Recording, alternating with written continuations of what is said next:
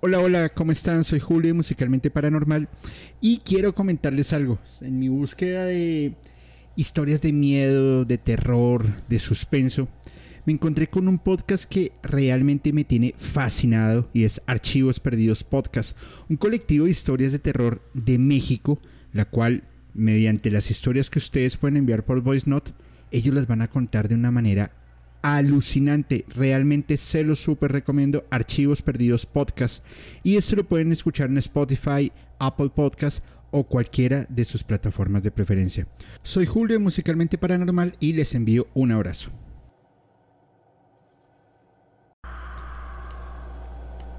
Abro comillas en este momento. Yo te digo que fueron más tristezas que alegrías. Yo me tuve que someter a ser abusado sexualmente por él al momento que él quería, al momento que él decía. Ven aquí, quítate los pantalones, yo quiero esto contigo. Yo iba llorando, sufriendo, una situación que estaba perdiendo el control. Él veía que yo estaba a punto de explotar. Él sabía que estaba a punto de acabar con mi vida. Ahí fue cuando tuve mi primera tentativa de desvivimiento fue antes de que yo me fuera de menudo. Fue en la mansión de la Loma, que él no lo contó porque claro, él tiene miedo. 2014, cierro comillas, ahora, 2014, abro comillas. Aquí se conocen otros hechos que sucedieron hace unas décadas. Organizaron una fiesta en una mansión de Puerto Rico, de Puerto Rico. Y cuando llegué a la casa, cuando llegué a esa casa, alguien me dijo que fuese a ver a Edgardo a su habitación. Esto nunca se lo conté a mi familia. Me daba vergüenza. En aquella época Edgardo era muy poderoso, tenía muchos abogados. En esa fiesta, cuando yo llegué a la habitación, vi a Ricky Martin vestido de mujer. Llamé a Robbie, que era el mayor, y él vino y le dio un puño en la nariz a Edgardo y yo salí corriendo. Llegué a la calle y me tumbé a la carretera eh, rezando para que un coche me atropellara y terminara con mi sufrimiento.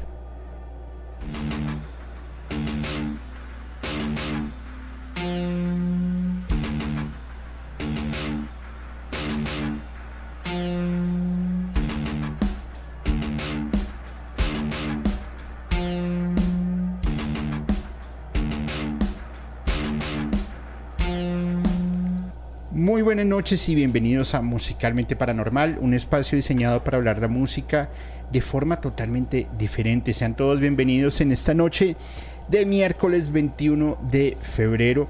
Antes de iniciar, varias cosas. Primero, quiero enviarle un abrazo enorme y por favor pásenle este fragmentico del capítulo a mis amigos de Misiones Podcast que están en su cuarto aniversario. Eh, saben que les tengo un aprecio enorme así no me hayan vuelto a invitar, así digan que mi contenido es malo y que no tengo el nivel para estar con emisiones podcast, les envío un abrazo a Minor, Sergio y al otro que no me acuerdo cómo se llama. Y no importa. No, mentiras. Saben que los quiero mucho. Vienen algo con emisiones podcast bien, bien bonito. Justamente lo estuvimos platicando eh, hace dos noches, creo que estuve hablando con ellos. Y, y bueno, hay un saludo. Aquí les un poquito. Un saludo para mis amigos y que la pasen muy bien. También bienvenidos, bienvenidos a toda la comunidad, todas las personas que se vienen conectando en esta noche, a la Maga Jiménez, a Ale, a Jessie, que también la veo por acá, a Daniela Castro, que es su, eh, su primer en vivo, creo, qué buena onda, a Gabriela Luna, un doble saludo, por favor, a Efren Matute, que dice que es súper fan de, de Menudo, y bueno, pues qué buena onda, me da muchísimo gusto, a Mitani, y a todas las personas que se están conectando aquí. Dice Katy Kikio, ya iba a decir de cosas y yo no. no, no, no, no. A menudo los conocí por mis hermanos, dice, tanto así, dice Claudio. Súper fuerte. Bueno, ese es una, uno de los clásicos, es, es clásico, clásico, menudo, eh, ha pasado por muchas generaciones y hoy sí que vamos a hablar un poco de, esas historias medio oscuras. Quiero enviar también varios saludos, por favor. sigan en la descripción del capítulo están los perfiles a Angie Hernández que se está encargando de todas las piezas gráficas del, podcast están quedando súper bonitas ahí está su Instagram para que por favor sigan a Angie a Lash Neposedi por supuesto con sus eh, obras de arte y a Esteban Beck productor que es el que tiene, el que está diseñando las pistas de fondo y le está dando ambiente al, podcast. Y bueno, y también al grupo de moderadoras y moderadores que siempre están ahí, eh, Elaine, Gaps, Lulu, Cell, Angie, Lash, Cosmo, que siempre están súper pendientes y metiéndole toda la carne al asador para que esto funcione de una manera bien bonita y bien interesante. Bueno, muy bien. ¿Qué les parece? Y un saludo también a Lina Lozada eh, dice Gap, ay, esos dobles saludos no fueron para mí. Bueno, también te envío dobles saludos para ti también. No pasa nada. Lo importante es que la pasemos muy bien y nos divirtamos en esta noche y aprendamos. Vamos a hablar, vamos a empezar de una vez, vamos a entrar en materia. Porque Menudo, eh, pues es, una banda que se crea, eh, es un proyecto musical, más, más allá de ser una banda, que inicia en el 77 por un tipo bastante particular que se llama Edgardo Díaz. Y esta primera alineación que ellos tienen en Puerto Rico solamente la conocían en Puerto Rico. Mm, empezaron despacio, pero a medida que fueron evolucionando, pues llegaron a estar en mercados de Europa, Asia, por supuesto Estados Unidos. Venden más de 20 millones de discos alrededor del mundo. Hacen adaptaciones a diferentes idiomas. Se presentan en Italia, Brasil, Portugal, Reino Unido, Canadá. Y al mismo tiempo iban haciendo unas boy band también de, diferentes em, géneros de diferentes países, como por ejemplo Parchís, Pato de Goma, Timbiriche, Los Chamos de Venezuela, eh, Los Chicos de Puerto Rico, que ahí es donde empieza Chayán. Pero lo que hace Edgardo Díaz es que coge un grupo juvenil y los vuelve unos estereotipos, en donde, primero, si tú cumples, eh, a partir de que cumples los 16 años, ya no puedes pertenecer a la banda. Te tienes que retirar.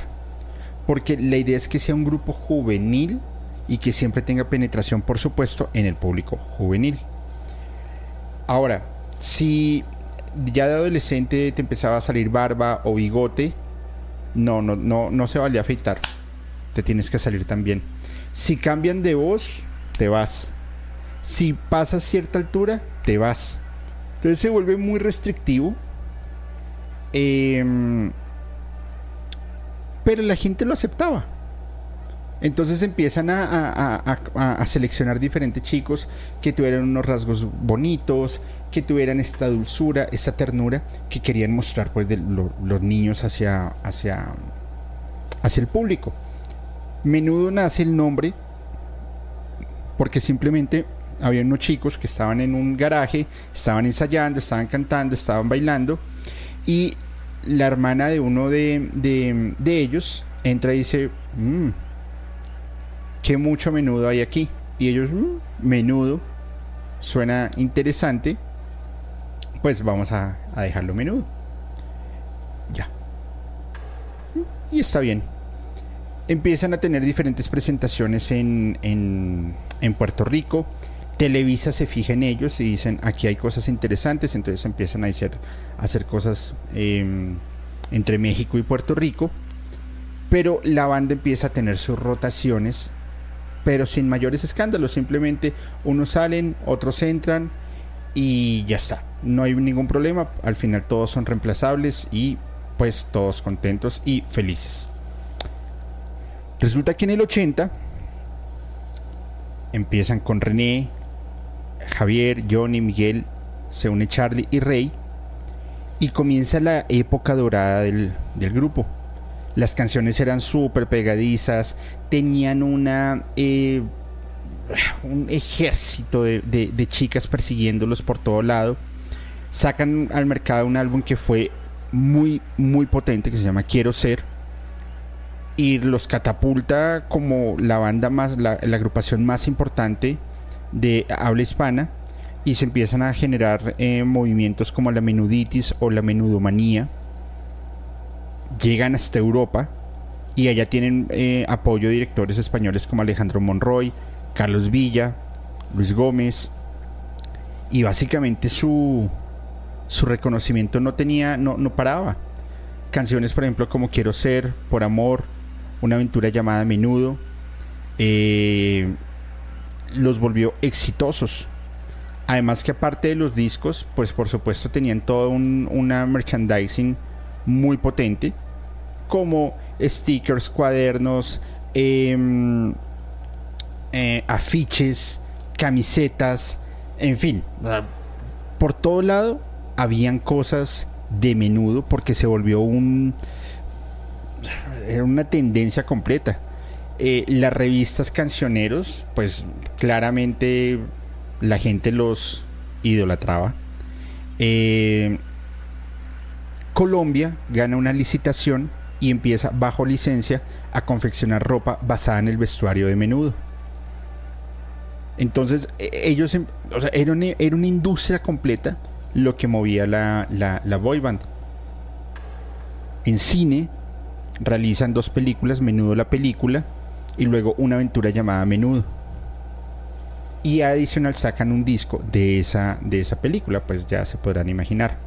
En la televisión participan en programas como La gente joven de Menudo. Eh, realizan dos, eh, dos apariciones en telenovelas. Eh, Quiero ser y Por amor. También en nombre de sus, de sus discos. Y en revistas, pues ustedes ya se podrían imaginar. O sea, fue tal, tal, tal la importancia que tuvo Menudo que podían tener un avión y el avión era básicamente, así nomás como, como, como un dato curioso, eh, le perteneció, perdón, a Richard Nixon, al expresidente de Estados Unidos. El avión estaba brandeado, estaba brandeado con la, con la, con la, el logo de Menudo. Pues ustedes imagínense unos chicos que de ser muy, eh, ¿cómo decirlo? De no ser nada o ser poco conocidos, pasan a ser ultra mega famosos, pero en cuestión de nada. El 84 pues es uno de los años más importantes porque es cuando se, se une, o sea, Ricky Meléndez sale que era el único eh, de la banda que llevaba siete años, y se une un tal Ricky Martin, que, pues un poder de voz increíble y un gran carisma, y que adicional estaba siendo liderado por um, Robbie Draco Rosa. Empiezan a hacer apariciones en comerciales en inglés para Pepsi, McDonald's, Scop, Crest. Em, hacen apariciones en el programa, en la versión latinoamericana de Plaza Sésamo. Hacen adaptaciones en, en, portugués. Se hacen una presentación en Sao Paulo, en el estadio. Eran inicialmente 100.000 boletas y se presentaron 200.000 personas porque revendieron todas las boletas. Graban por primera vez en español, portugués, inglés están para Nickelodeon. O sea, básicamente la menudomanía no tenía, eh, no tenía un freno. Tenían ya una tienda propia que se llamaba así, Menudomanía. Son nombrados en series de televisión, por ejemplo, como Vice, en donde eh, textualmente dice, abro comillas, hay tanta gente aquí como si se estuviera en un concierto de menudo, hablando en un, como en un centro comercial. Eh, viajan a Argentina, hacen un casting para grabar una versión de, mm, de menudo y eran exactamente las mismas especificaciones. Pero era tan, tan, tan fuerte que pues los chicos, eh, sí, los chicos se desvivían por estar en esas versiones. Ya luego empiezan a tener unas adaptaciones sobre los 90 y es cuando la banda empieza como a caer un poco porque tratan de ya no estar tanto en la versión pop, sino una versión más rockera. Y es donde dicen que ya la banda no tenía tanto sentido. Y aquí es en donde entra en, en protagonismo dos personajes emblemáticos de, de menudo, que son los señores Roy Draco Rosa y el señor Ricky Martin. Vamos a ir leyendo los comentarios a ver cómo vamos. ¿Qué me pueden decir ustedes de menudo? ¿Cómo vivieron esa época? Y ya vamos a continuar porque aquí es en donde empezamos a entrarnos en temas un poco turbios y ya lo van a ver, ¿vale? Listo, dice, a ver, buenas noches, dice EBM. Celito, buenas noches, saludos a todos. Buenas noches, Celito, bienvenida. También un abrazo enorme a Andrea Martínez, bienvenida. Me gustaba a menudo los primeros. Es que han tenido como siete formaciones. Entonces, por la misma rotación y por las mismas especificaciones de mm, em, que tenía la banda. Dice Jessica, ven claridad. Sí, esa, canción la, la, sí se bailó un montón, ¿no? Listo, Gaps, ni modo que no crecieran, pero pues era lo que era. Y ya está. Y, la, gente lo tenía que em, aceptar. Entonces, bueno. Llegué, llegué un poco tarde, pero aquí estoy. Tranquila, Claudia. Llegaste justo a tiempo. Dice Maga Jiménez, yo tenía una ficha de 1,80 por 1,50 de menudo rockero pegado al techo sobre mi cama. ¡Ah, caray! Dice Lina Lozada, excelente. Mi papá escuchaba mucho ese grupo musical. Sí, en, mi casa también se escuchaba mucho menudo y pues lo que me acuerdo, porque yo no, no me acuerdo muy bien. Bueno, vamos a continuar, ¿les parece bien? Ahora, empieza eh, Robbie Draco y Ricky Martin. Aquí se los voy a poner. A ellos les ofrecen participar en el proyecto MDO, que es Edgardo Díaz básicamente vende los derechos de Menudo Panamá y buscan que MDO eh, sea un poco ya no tan juvenil, sino tenga ya otro tipo de... Mm, mm, como de participantes. Claramente pues ni, ni Ricky, ni Martin, ni Rodiraco lo aceptan. Y es en donde se empieza a ver algo. Primero, Robbie Draco defendía muchísimo a Ricky Martin. Porque cuando se integra, pues él era el, él, él era el más chico. Hay bastantes especulaciones sobre lo que sucedió con, con, Ricky Martin, en que primero pues tuvo acceso carnal no consensuado por varias personas de la producción e inclusive por, por, el mismo manager. Segundo, que era obligado justamente a, vestirse como mujer y a cumplir ciertos fetiches de... a cumplir ciertos fetiches. Robbie Draco sale sale también Ricky Martin. Ricky Martin empieza un proceso em, un poco más lento y le dice a Roy, intégrate, ven conmigo, ayúdame a producir, ayúdame a componer y vamos viendo qué va pasando. Pero Robbie Draco sí tenía algo muy claro y lo, lo dice textualmente. Yo, mi niñez siempre fue no, no, la, no la aproveché porque mi papá no me dejó. Mi papá me tenía amarrado todo el tiempo. Y yo lo que quiero es vivir la vida del rock and roll. Yo lo que quiero es emborracharme, yo lo que quiero es viajar, yo lo que quiero es sexo y lo que yo quiero es vivir. Y le dice a Ricky Martin, te cojo la caña porque igual también necesito dinero. Y empiezan con canciones muy fuertes que a Ricky Martin por supuesto le pegaron muy bien, como María, como She Banks, como Living la Vida Loca. Y son grandes amigos. Pero la especulación dice es que Ricky Martin y Roy Draco también fueran amantes. Yo en lo personal no creo. No creo. Y si es, pues bien por ellos. La verdad me tiene sin cuidado. Pero estos eran dos de los pilares fundamentales de menudo. Y por supuesto Edgardo Díaz lo sabía, pero ellos ya no iban a, participar en esto. En lo personal, la carrera profesional que tiene Robbie Draco es muy buena. Y si no han escuchado la música de Robbie Draco, se las súper recomiendo. Pero además que es un excelente tipo, tuve la oportunidad de conocerlo aquí en, Bogotá.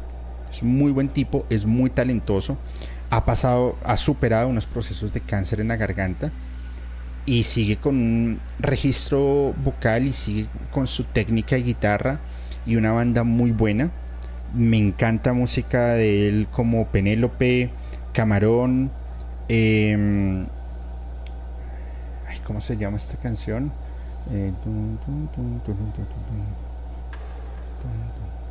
más y más. Y bueno, en fin, Guajira, buenísima. Escuchen la música de Rodiraco.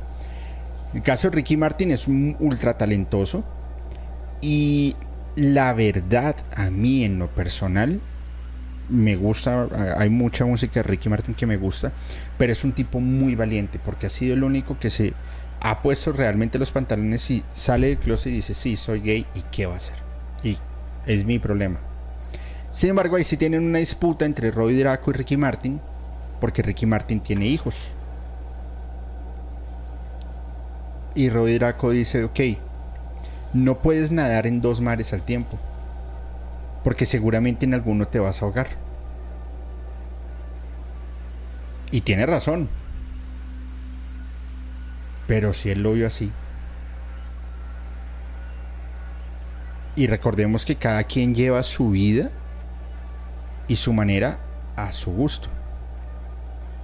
Pero pero desgraciadamente lo que vivió Ricky en menudo fue muy fuerte. Y lo vamos a ver porque muchas de estas cosas las hizo vivir este señor que ustedes están viendo en pantalla en este momento, que es Edgardo Díaz. Y él tenía una fórmula ganadora. Los recluto a los 12 años y a los 16 los desecho. Es decir, cuatro años los voy a exprimir al, máximo. Pero él decía, ok, ojo porque cada integrante, como son tan lindos, también se van a llevar los fans. Cuando realizan el, el, el, cambio a MDO, la mayoría, de, todos los, bueno, sí, la mayoría de cantantes tenía que tener más de 18 años. Sin embargo, aquí es en donde empiezan a ocurrir cosas extrañas. Roy Rossello, que era uno de los, eh, integrantes de menudo, bueno, ex integrante, asegura que tanto él como René Farrait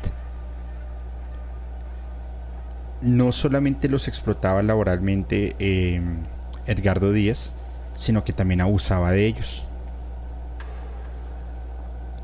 pero que los sucesos más macabros, mórbidos y oscuros los vivió Ricky Martin. Porque Roy Rossello lo tenía claramente como la figura para mostrar de la boy band, pero lo rentaba para que sus amigos más cercanos sostuviesen relaciones con él.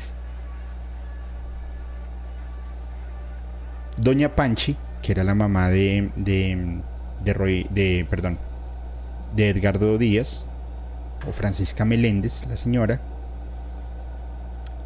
ayudaba a todo la administración de Edgardo y a todos los permisos y a llevar las relaciones de la marca Menudo con los padres de los, de los niños.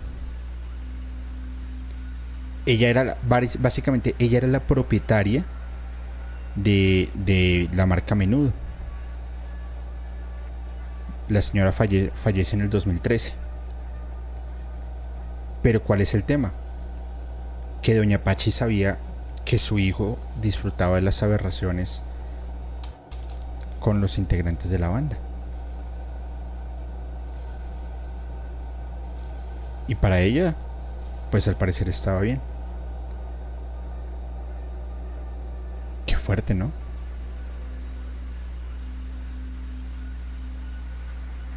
Roy Rossello empieza a hacer muchas empieza a hacer presión por, porque había sido víctima de, abuso sexual por parte de, Díaz.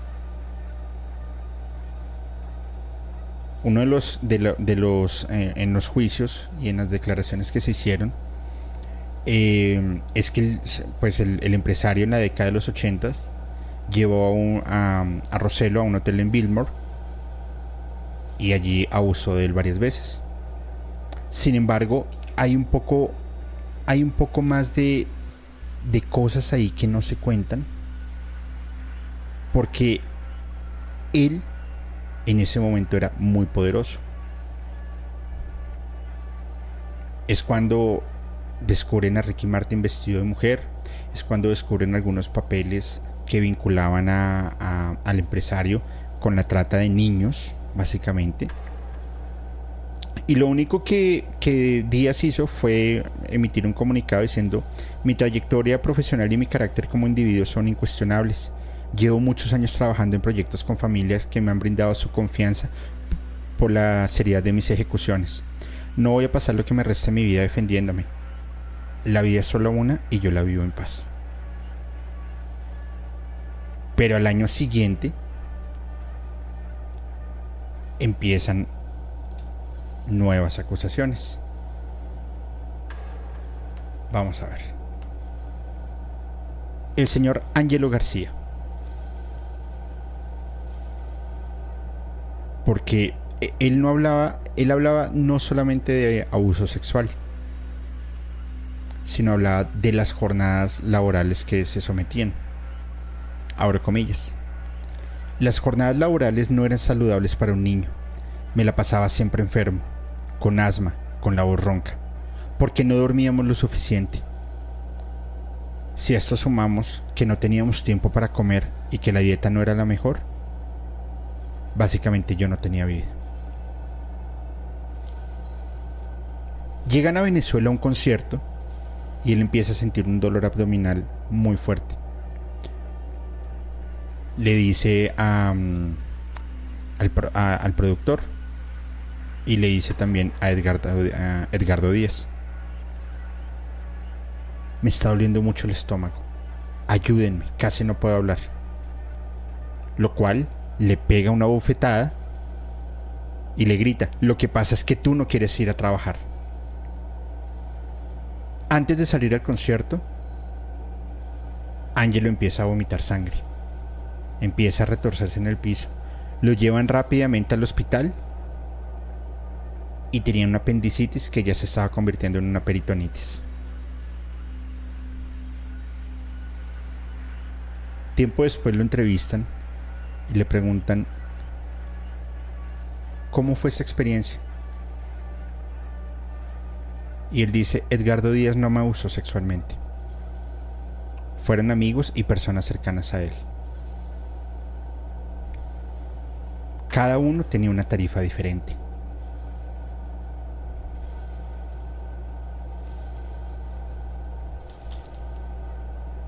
Y no solamente yo viví eso, lo vivieron más personas. Pues es como, básicamente como te robaron tu niñez, te robaron absolutamente todo. Y es como si no pasara nada. Le dañaron la vida a la persona. Vamos a ver quién se va conectando. Isidora Villanueva, bienvenida. Gracias, Steffi, que estás por acá. Bienvenida también. se me fueron los comentarios. Perdón, perdón, perdón. Dice, voy empezando, pero ya dejé mi like. Dice Susana, muchas gracias. Susana, te envío un abrazo enorme. Ya va, pero eso ya no es menudo. Correcto. A ver quién más está. Cuando salió el documental de Roy Charlie se desapareció varios meses del medio. No habló del tema para nada. Claramente porque tienen rabo de paja. Yo me vuelvo loca con sus canciones. Una muy buena que se llama Pégate. Uf. Ok. Miguel Ángel Rivera, ¿cómo estás, Miguel? ¿Todo bien? Eh, hola, buenas noches. Deja a todos y todas aquí pasando a dejar mi like. Ustedes ya dejaron su poderoso like, dice Eric. Por favor, dejen su like. Es importante y es gratis. Es gratis para que vean. Y si todos dejan su like, voy a publicar un video de Miguel Rivera en sus años juveniles, cuando tenía el cabello hasta la cintura, bailando Súbete a mi moto. El video ya lo tengo en mi poder. Y muy fácil para publicarlo. Lo voy a publicar por todo lado: YouTube, Instagram, Facebook, en LinkedIn, en Google. Eh, no sé qué otras redes sociales existan, hasta en Tinder si es necesario. Si me ayudan a compartir este capítulo y si al final de la emisión, con el hashtag musicalmente paranormal, nos dejan ahí un comentario de qué les pareció. Muchas gracias. Eh, bueno, vamos a ver quién más está. Vamos a ver. Magneto pasó para algo muy similar. Sí, Magneto es. No, Julio, es la de claridad. Ok, sea, súbete a mi moto, la de claridad, la que quieran. Pero yo ya tengo el video. Me lo pasaron y va a estar buenísimo. Entonces, ya saben, las condiciones son súper sencillas para que se disfruten el video. ¿Qué tienen que hacer? Muy fácil. Compartan el video. Déjenos su like. Y ya está. Y se va a pasar bastante bien. Listo. Vamos a continuar. Vamos a continuar, vamos a continuar. Resulta que se empiezan a, a salir otros casos bastante oscuros. Y es el caso de Jonathan Montenegro. Dice lo siguiente, abro comillas. Recuerdo una noche que tuve que encerrarme en el baño porque vi como mi otro compañero fue golpeado por una tontería. La situación simplemente fue una tontería. Recuerdo que estábamos jugando a hacernos unos tatuajes con unos marcadores y estábamos en un mueble de cuero. Y como no esperábamos que se secara, nos acostamos a dormir y se manchó todo el mueble. Al día siguiente, ese personaje, es decir, el manager, encuentra todos los rayones. Y básicamente fue como un estallido. Lo cogió a golpes y a patadas. Le preguntaron, Jonathan, ¿qué nos puede decir usted sobre los abusos sexuales hacia sus compañeros? Dijo, jamás fui testigo pero sí sé que ocurrieron. Él también fue obligado a trabajar enfermo varias veces. No habían licencias, no había tiempo de descanso. Decía, había un conflicto entre la salud y la responsabilidad profesional. Teníamos que trabajar, en muchas ocasiones indispuestos por nuestra salud. Esa estaba muy delicada. Él le tocó actuar varias veces con hepatitis.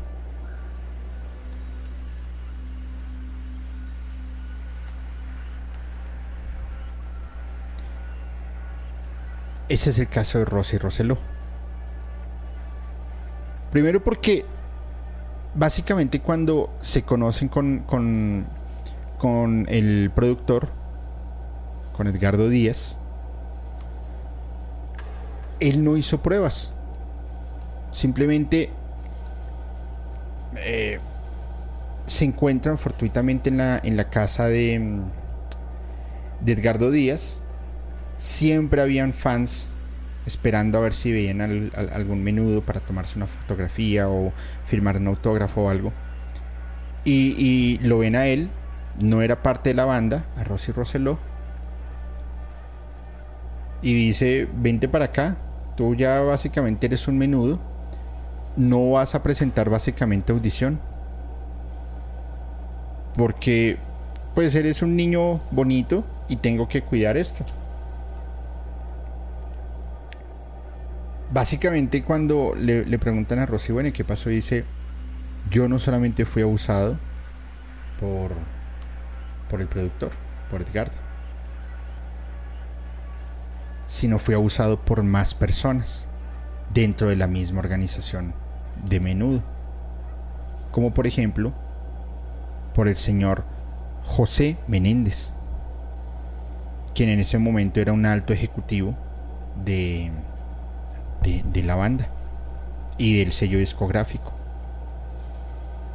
Cuando presenta las denuncias, la policía le muestra una foto de Menéndez y dice sí, él es el desgraciado, el pedo, ya saben, y él medio me hizo acceso carnal, no consensuado.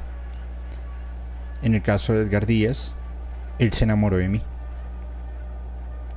Me llevaba a hoteles, me llevaba a su oficina, me obligaba a bajarme los pantalones frente a él, él me tocaba, me besaba y al final terminaba lo que había venido a hacer. Él destruyó mi vida. pues básicamente, pues eso, es, un caso muy fuerte, porque además él era muy querido dentro de la, dentro de la boy band. ¿Y cuántos tiempo le, les tocó permanecer callados? Y es que básicamente, si ellos hablaban, los desaparecían, les destruían su vida, vivían con miedo porque amenazaban a sus familias. Cuando se presentan eh, a, la casa de, de Rosy Roselo, en una casa muy humilde, él vio que llegó el automóvil y salió corriendo y se escondió en el closet y se puso a llorar. Y le dijo a su mamá, por favor, mamá, no dejes que me lleven, por favor. Y la mamá le respondió, hijo, hazlo por mí, hazlo por tus hermanos, hazlo por nuestra casa, porque hoy por hoy tenemos muchas necesidades. Y él, siendo un niño, con las lágrimas en los ojos, porque ya lo habían abusado, accedió por su familia. ¿Usted no les parece eso? O sea, un niño de 12, 13, 14 años que tenga que tomar ese tipo de decisiones, ¿usted no les parece una barbaridad? Los típicos estereotipos de los realities que montan de música, no estoy generalizando, de algunos, que se tienen que enfrentar a estas cosas y que los, los chicos que están creciendo ahora seguramente se tengan que someter a este tipo de cosas y de injusticias por un desgraciado que tiene efectivamente el cerebro dañado a mí en lo particular, este tipo de cosas me parece. Me parece tétrico, me parece monstruoso, me parece. No, e, es que no, en serio que no tengo. que no, no tengo palabras. Y algunas personas lo ven desde su necesidad y está bien. Pero la necesidad no debe. Eh, no debería estar sobre eh, la seguridad y sobre el futuro y sobre tantas cosas, porque al final sus vidas son las que se dañaron. La vida de estos niños se dañó. Y como lo, he mencionado muchas veces, creen que la vida del artista es solo diversión, solo viajar, estar en hoteles y el cóctel. Pues básicamente no tienen vida. Ahora imagínense la carga emocional para un niño que no solamente tiene que estar cantando y tiene que estar en gira y tiene que estar en los medios, sino que también el manager cuando quiere le hace lo que le hace y está bien y no puede decir nada.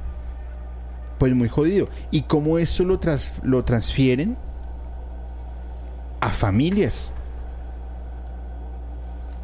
Porque es el caso de este señor que están viendo acá en pantalla. Y de los hermanos Menéndez.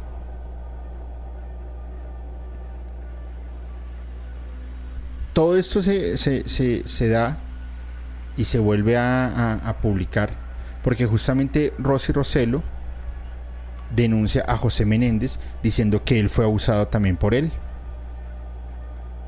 Y esto se mantuvo cerrado, en secreto, mucho tiempo. Sin embargo, Menéndez y su esposa fueron desvividos por sus propios hijos los hermanos Menéndez. Y eso se dio el 20 de marzo del 89. Él y su esposa Kitty fueron acribillados a tiros en su mansión en Beverly Hills. Sus dos hijos, Eric y Lyle, de 18 y 21 años, al día siguiente llamaron a la policía y aseguraron que habían encontrado sin vida a sus padres al momento que llegaron a casa. Primero los asociaron este, este crimen con familias mafiosas con los que Menéndez tenía relación. Sin embargo, lo que estuvo raro es que los hijos, los Menéndez, a, a los pocos tiempos, al poco tiempo, perdón, que estuvieron con, em, que cometen este crimen, empezaron a comprar departamentos lujosos, empezaron a comprar autos lujosos, relojes de alta gama. Y ahí se prenden las alertas.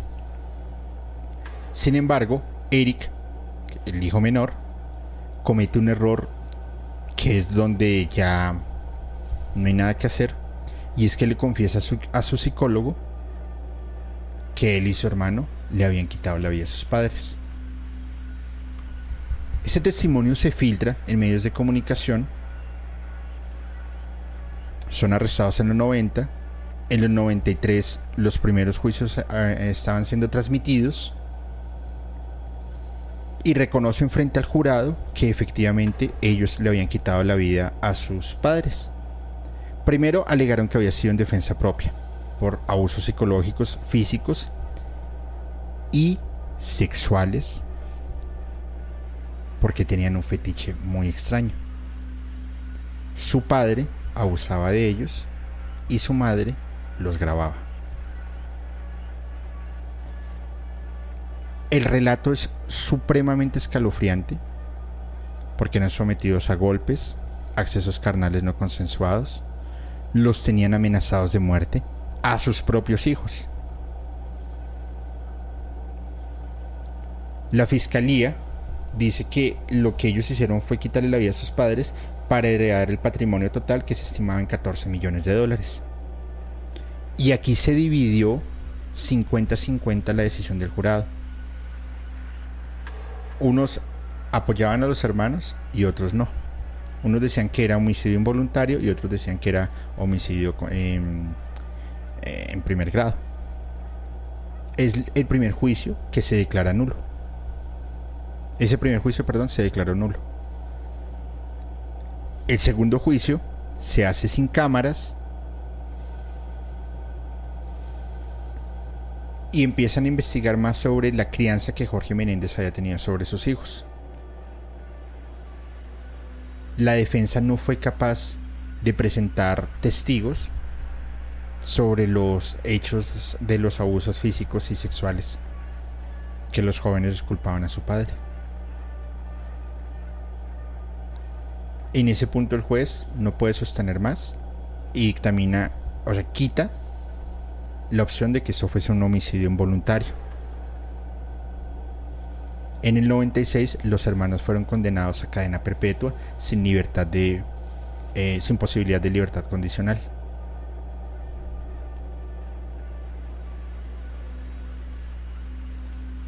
Veintisiete años después, uno de los integrantes de Menudo dice que en ese juicio faltaron pruebas de abusos sexuales por parte del señor José Menéndez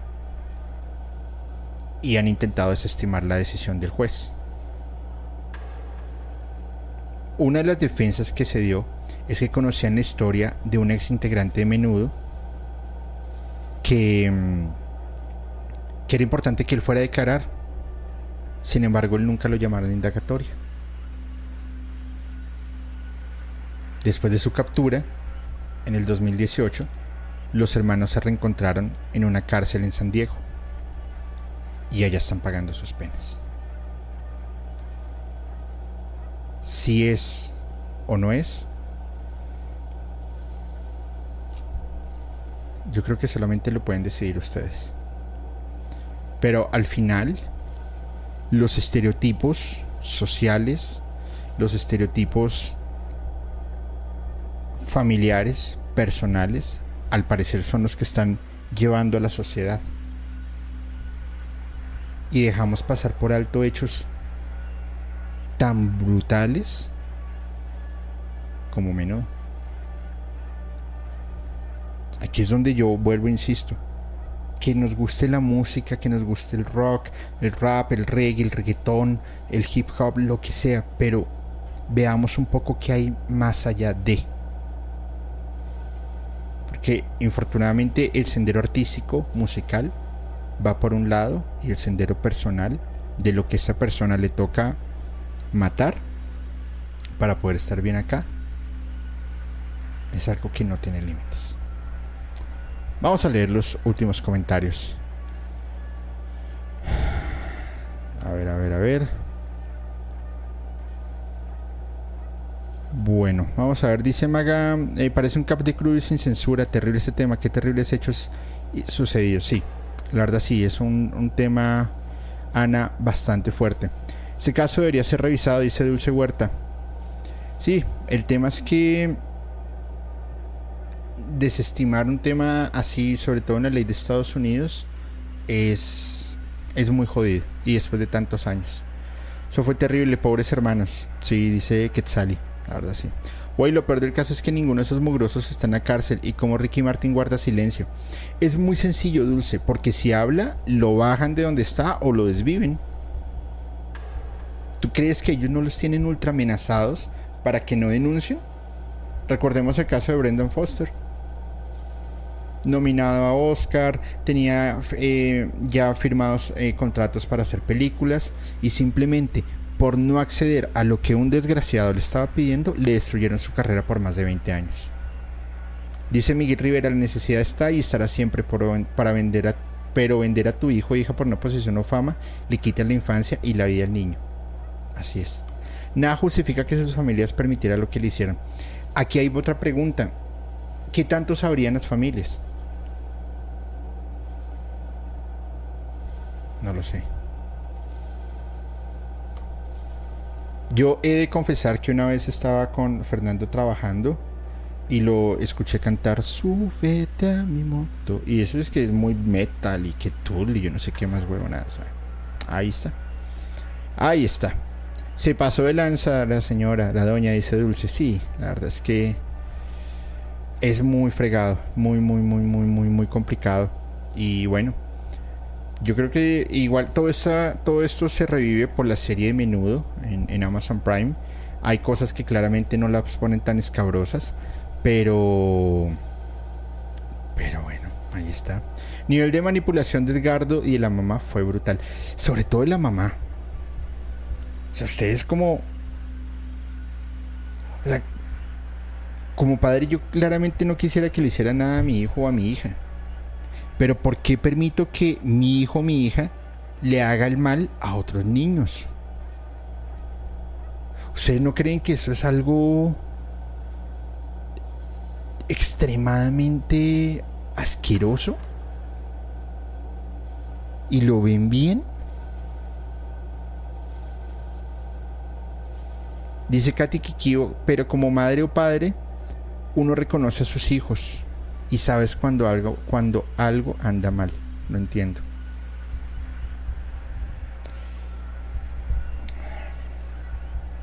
Puede que sí. Pero recuerda que cada persona es un universo diferente. Como también hay padres que seguramente aprovecharon eh, la fama. Y pues también. Y lo disfrutaron y lo vivieron. Seguramente. No sé, ese es un tema, yo se los dije, iba a ser escabroso. Pero solamente ustedes tienen una, un camino y una decisión. Cuiden a sus hijos. Antes de finalizar, por favor, les pido aquí a alguno de los eh, de los moderadores que dejen el link de la activación de las membresías. Si este capítulo les impactó, el siguiente les va a volar la cabeza. El siguiente los va a impactar. Porque es justamente en la Segunda Guerra em, el tema del canibalismo del ejército japonés. Pero no solamente del ejército japonés, sino del mismo grupo alemán, de la misma población, y cómo esto se ha ido dando, por ejemplo, acá en Colombia, en Rusia y en otros sitios en donde definitivamente las personas, los seres humanos, algunos no tienen como esa dimensión de, de locura. Va a ser una barbaridad. El capítulo inicia en 36 minutos. Activen su membresía. Se va a poner fuerte, crudo y sin censura. Son tres entregas de la Segunda Guerra. Vamos con la de hoy, la 2. La, la va la 3 y a la 2, perdón. Y la verdad es que va a estar fuerte. Suscríbanse a Cruz sin censura, simplemente activan su membresía Está súper económica, desde 47 pesos mexicanos, 10 mil pesos colombianos o 2.5 dólares, algo así. Dura un mes y se los aseguro que va a estar brutal. Muchas gracias a toda la comunidad. Cuídense mucho, disfruten este miércoles. Nos vemos en un ratito. Y nada, saben que aquí estamos. Sientan la música, vivan la música, pero piensen de una forma totalmente diferente. Soy Julio y les deseo muy buenas noches.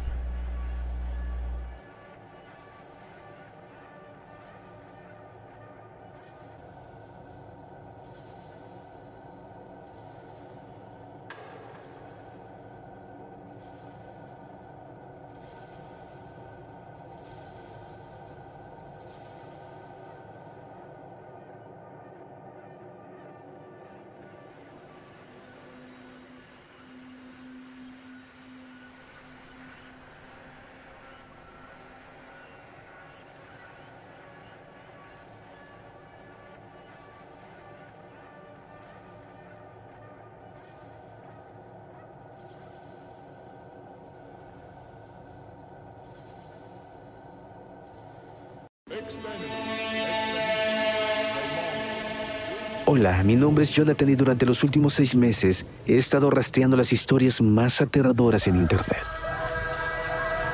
Desde padres poseídos por demonios hasta mecánicos asesinos. Estas son historias de todo México y estoy listo para compartirlas contigo. Escucha archivos perdidos en Apple, Spotify o donde sea que escuches tus podcasts.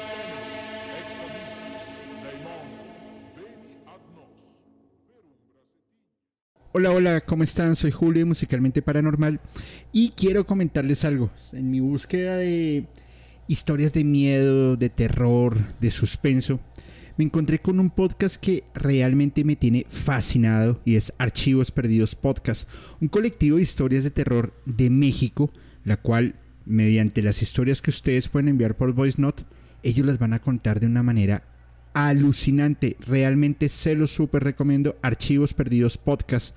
Y esto lo pueden escuchar en Spotify, Apple Podcast o cualquiera de sus plataformas de preferencia. Soy Julio de Musicalmente Paranormal y les envío un abrazo.